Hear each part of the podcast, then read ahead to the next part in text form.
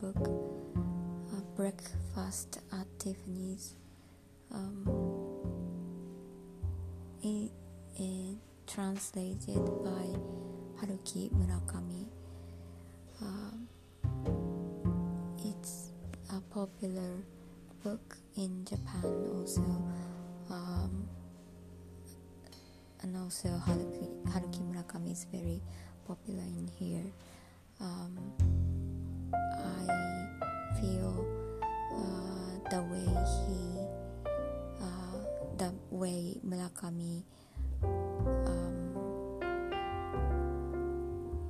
Murakami creates uh, the, the sentence he create, creates um, is very Western like. Uh, in I feel that in um, in the grammar he uses um, it, it, it's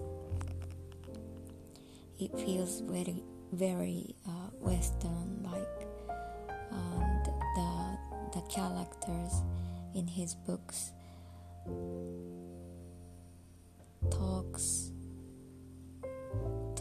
talking the vibe that, that they have is that that they have are um, I re- remind a Hollywood movies.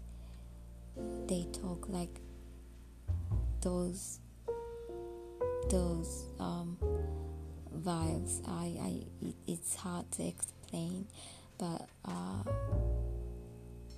so that um, when Haruki Murakami translated um,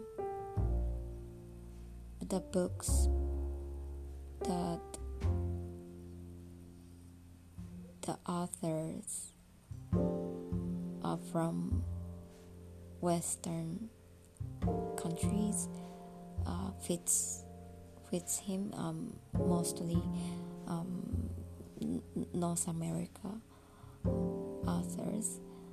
It, it it fits naturally, so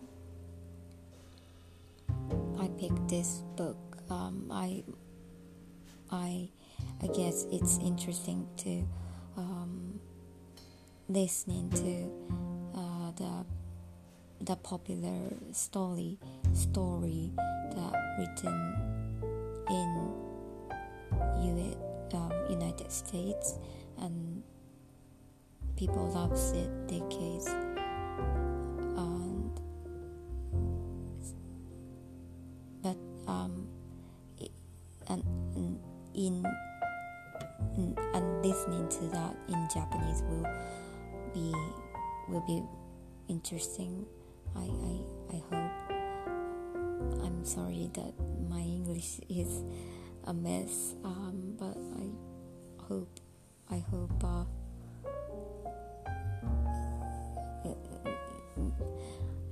I hope it make I'm making sense. Um, I will be reading the book in next uh, post.